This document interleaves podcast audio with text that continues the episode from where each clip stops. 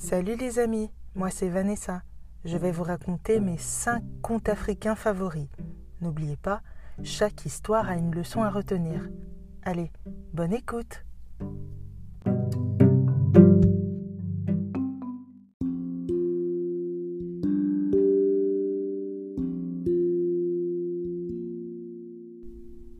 L'histoire des trois sourds. C'est l'histoire d'une femme. Elle était sourde, tellement sourde qu'elle n'entendait rien. Tous les matins, elle portait son enfant sur son dos et se rendait à son champ. Elle avait un immense champ d'arachides. Et un matin qu'elle était là, tranquillement à travailler dans son champ, arrive un monsieur. Un monsieur tellement sourd qu'il n'entendait rien. Et ce monsieur cherchait ses moutons. Écoutez bien, il s'adressa à la dame. Madame, je cherche mes moutons, et leurs traces m'ont conduit jusqu'à votre champ. Est-ce que vous ne pourriez pas m'aider à les retrouver? D'ailleurs, on les reconnaît bien, mes moutons. Parmi eux, il y a un mouton blessé. Madame, si vous m'aidez à retrouver mes moutons, je vous donnerai ce mouton blessé. Vous pourrez toujours vous en servir. Mais elle, n'ayant rien entendu, rien compris, a pensé que le monsieur lui demandait juste jusqu'où allait son champ. Elle se retourna pour lui dire Mon champ s'arrête là-bas. Le monsieur a suivi la direction indiquée par la dame et par un curieux hasard trouva ses moutons en train de brouter tranquillement derrière un buisson. Tout content, il les rassembla et vint remettre à la dame le mouton blessé. Mais celle-ci, n'ayant rien entendu, rien compris, pensa que le monsieur l'accusait d'avoir blessé le mouton. Alors elle se fâcha. Monsieur, je n'ai pas blessé votre mouton. Allez accuser qui vous voulez, mais pas moi. D'ailleurs, des moutons, je n'en ai jamais vu. Quand il vit que la femme se fâchait, le monsieur pensa qu'elle ne voulait pas ce mouton, mais un mouton plus gros. Et à son tour, il se fâcha. Madame, c'est ce mouton que je vous ai promis. Il n'est pas du tout question que je vous donne le plus gros de mes moutons. Tous les deux se fâchèrent à tel point qu'ils finirent par arriver au tribunal. Le tribunal, dans cette Afrique d'il y a longtemps, se tenait sur la place du village, à l'ombre d'un grand arbre, l'arbre à palabres, le plus souvent un baobab.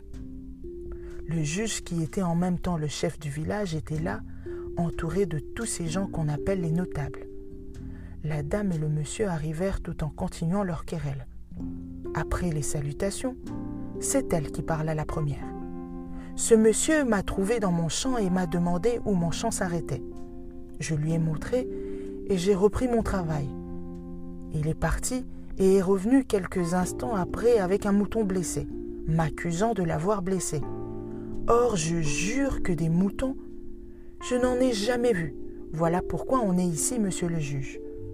Ce fut le tour du monsieur. J'ai cherché mes moutons, dit-il, et leurs traces m'ont conduit jusqu'au champ de cette dame. Je lui ai dit que si elle m'aidait à retrouver mes moutons, je lui donnerais l'un d'entre eux, mais j'ai bien précisé le mouton blessé. Elle m'a montré mes moutons et je lui ai donné le mouton blessé. Mais elle veut un mouton plus gros. Pensez-vous que je vais lui donner le plus gros de mes moutons à deux pas de la fête des moutons? Le juge se leva. Il était aussi sourd qu'un pot, tellement sourd qu'il n'entendait rien.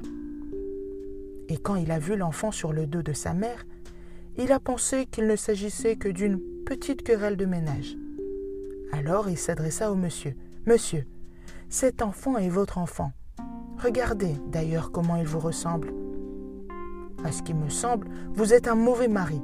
Et vous, madame, des petits problèmes comme cela. Ce n'est pas la peine de venir jusqu'ici les étaler devant tout le monde.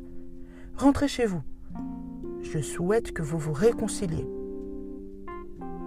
Ayant entendu ce jugement, tout le monde éclata de rire, et le rire contamina le juge, la dame et le monsieur. Que firent-ils? Ils éclatèrent de rire à leur tour, bien que n'ayant rien compris. À votre avis, lequel de ces trois est le plus sourd?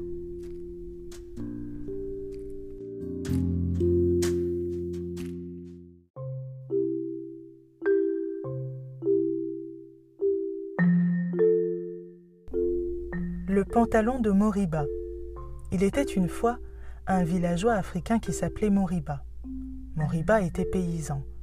Il cultivait un tout petit lopin de terre. C'était un travail pénible. La terre était sèche sous le soleil. Le village de Moriba préparait une grande fête. Comment être à la hauteur de l'événement se demanda-t-il. Il était confronté, il est vrai, à un gros problème. Tous ses pantalons étaient vieux, usés, râpés. Moriba décida donc de rassembler toutes ses économies pour s'acheter un pantalon neuf. Moriba se rendit dans la boutique du village. L'unique pantalon qu'il y trouva était trop grand pour lui. Ce n'est pas grave, se dit-il, ma femme me le raccourcira. Arrivé dans sa case, Moriba dit à sa femme Femme, mon pantalon est trop long de trois doigts. Tu veux bien me le raccourcir ce soir pour que je puisse le mettre demain à la fête? Mais la femme répond Je n'ai pas le temps de coudre aujourd'hui. Il faut que je prépare les mets pour la fête de demain. Alors Moriba va trouver sa mère. Mère, mon pantalon est trop long de trois doigts. Peux-tu me le raccourcir ce soir, après dîner, pour que je puisse le mettre demain à la fête? Mais la mère répond Je suis vieille et je vois mal à la lumière de la lampe. Je ne pourrai faire ce travail que demain, quand il fera bien clair. Alors Moriba va trouver sa fille. Binta, mon pantalon est trop long de trois doigts. Peux-tu me le raccourcir ce soir, après dîner, pour que je puisse le mettre demain à la fête? Mais sa fille répond Ce soir, j'aiderai maman à préparer les mets pour la fête de demain. Je n'aurai pas le temps de coudre. Et le pantalon reste comme il est. Au moment d'aller se coucher, la femme de Moriba voit le pantalon étendu sur une chaise et elle se dit Ce bon Moriba, il faut que je lui fasse plaisir. Elle prend des ciseaux, raccourcit de trois doigts le bas du pantalon, le cou et le borde proprement, le remet sur la chaise et va se coucher. Roulée dans sa couverture, la mère de Moriba ne peut s'endormir. Ce pauvre Moriba, pense-t-elle. Il ne sera pas content demain à la fête, avec son pantalon trop long. Tant pis pour mes yeux, je ferai de mon mieux. Elle se lève, prend des ciseaux, raccourcit de trois doigts le bas du pantalon, le cou et le borde proprement, le remet sur la chaise et va se recoucher. Binta non plus ne peut pas dormir. Ce cher papa, il mérite bien que je travaille pour lui. Elle se lève, prend des ciseaux, raccourcit de trois doigts le bas du pantalon, le cou et le borde proprement, le remet sur la chaise et va se recoucher. Le lendemain matin, la femme, la mère et la fille disent en même temps à Moriba Essaye un peu ton pantalon. Elles sont étonnées d'avoir la même idée, mais chacune pense Les autres m'ont vu travailler hier soir. Moriba enfile son pantalon, qui lui arrive alors à peine plus bas que les genoux.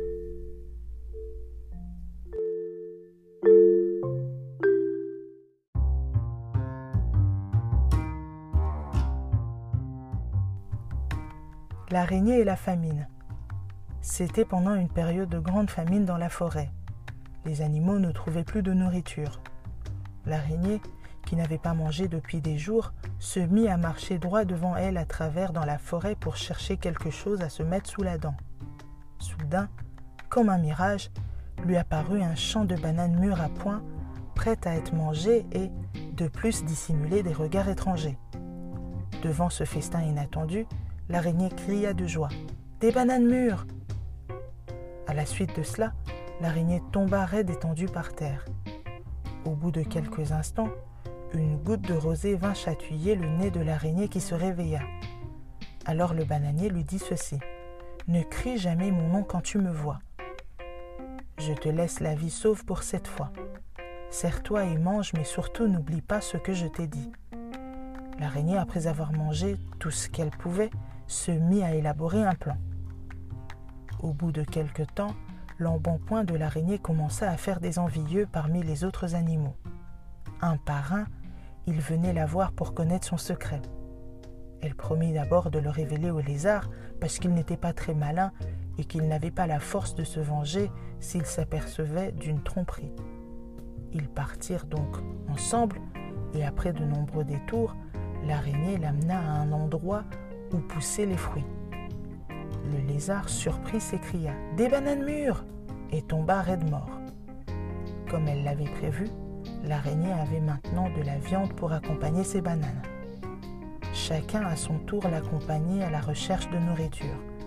Prenant confiance dans sa ruse, elle se mit à manger des animaux de plus en plus gros et puissants, mais peu malins comme l'hyène ou l'éléphant. Au fur et à mesure que la forêt se vidait, l'araignée grossissait. Il vint un jour où elle n'eut même plus peur de s'attaquer à des bêtes plus futées. Elle accompagna le lièvre affamé jusqu'à la bananerie. Mais arrivé là-bas, le rongeur fit celui qui n'avait rien vu. Tu n'as encore rien trouvé? lui demanda l'araignée avec un large sourire. Ben non, et toi? répondit le lièvre. Ici, on peut trouver des choses. Il suffit de bien regarder, répondit l'araignée. Au bout d'une heure de recherche, le lièvre n'avait rien trouvé. Je ne vois pas l'ombre d'une carotte dans le coin. On devrait rentrer chez nous. On n'est pas en Europe, idiot. Qu'est-ce qu'on trouve de bon ici, qui pousse dans les arbres? Je sais pas, moi, des oranges En plus, c'est bien devant toi, là, tout jaune et mûr, à souhait. Tu vois pas, là dit l'araignée, excédée, en montrant un énorme bananier couvert de fruits. Quoi? Des papayes? Ici? Montre-moi vite. Ça, c'est quoi, imbécile? Une banane bien mûre. Ah dit l'araignée en mourant. Sur ce, le lièvre prit l'araignée et les bananes pour son dîner.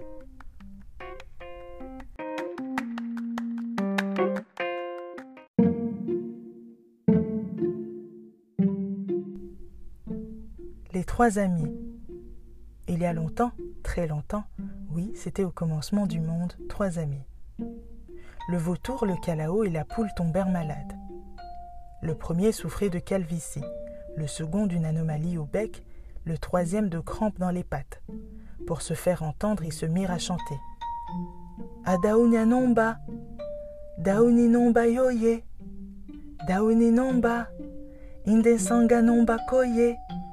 La vie d'ici, quelle vie ici, la vie est aux enchères. Dieu ne répondit pas. Alors ils décidèrent d'aller directement voir Dieu pour qu'il les guérisse. La poule contesta. Mes amis, ne dépassons pas les bornes. Dieu ne va pas plus tarder. En agissant comme vous envisagez de le faire, nous allons le mécontenter. Pourquoi nous presser?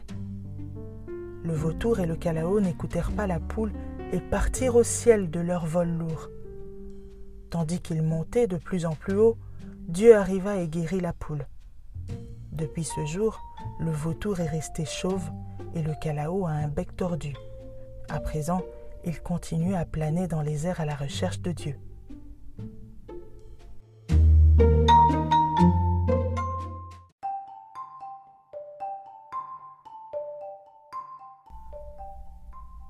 Comment le lion devint roi Le lion n'était pas le roi des animaux. Du moins, il ne l'était pas au départ. C'était plutôt Dankélé, un grand buffle noir de la savane qui régnait sur le peuple des bêtes. Le roi d'Ankélé était un grand tyran, un roi qui gouvernait sans foi ni loi. Que tu aies raison, tu avais peur. Que tu n'aies pas raison, tu avais raison d'avoir peur devant lui. À cette époque, il y avait une seule rivière à laquelle tous les animaux venaient boire, mais personne n'avait le droit de boire avant d'Ankélé. Et d'Ankélé ne se contentait pas seulement de se désaltérer, il se baignait dans la rivière, s'y roulait et y faisait tous ses besoins. C'est après que les autres pouvaient boire à leur tour l'eau déjà souillée. C'était injuste, mais c'était comme ça. Il fallait le supporter. Mais la lionne mère, ce jour-là, ne put attendre l'arrivée du roi. Son lionceau qui venait d'arriver au monde allait mourir de soif. Elle lui donna un peu d'eau.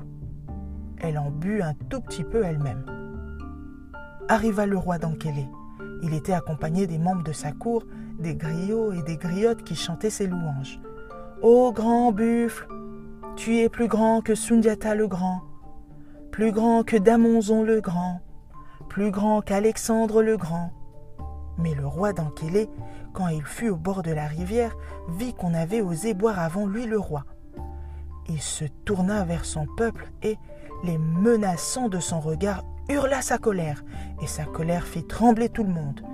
Qui est-ce, mais qui est-ce qui a donc osé boire avant moi le roi? Si vous ne me désignez pas le coupable, vous l'êtes tous. Les animaux terrifiés se regardèrent dans les yeux. Tout le monde avait vu la lionne donner à boire à son petit. Mais qui pouvait prendre la responsabilité de la dénoncer à cette brute de roi? Lienne le fit. Moi, je ne vais pas payer pour une faute que je n'ai pas commise. C'est la lionne qui a bu avant toi. Voilà, je l'ai dit. Et aussitôt d'un bond, le roi d'Ankélé écrasa la lionne avec ses grosses pattes. Mais le lionceau n'était pas mort. Il s'était sauvé à toutes pattes et était allé se cacher.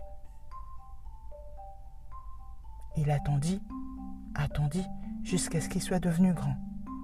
Quand il fut devenu un grand lion dont le rugissement retentissait à travers toute la savane, il sortit et dit au buffle Buffle, où est partie ma mère? Le buffle, intimidé par la force que dégageait le lion, bafouilla Ta. ta. ta mère, la lionne? Un conseiller lui souffla à l'oreille Il s'agit de la lionne que tu as tuée il y a de cela quelques années parce qu'elle avait osé boire avant toi. Ah oui, c'est vrai dit le buffle en se tournant vers le lion. C'est la loi. Ce n'est pas moi. La loi, c'est la loi.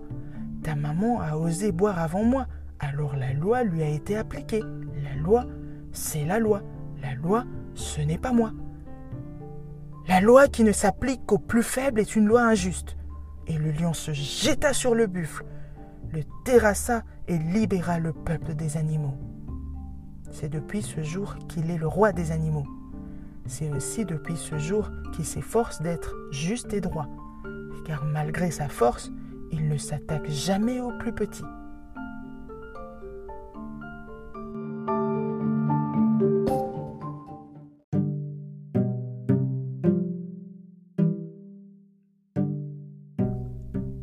Et voilà les amis, c'était mes 5 contes africains favoris. J'espère que vous avez retenu les leçons. Et si vous avez aimé, et que vous voulez entendre encore plus de contes africains, n'oubliez pas de me le faire savoir. Au revoir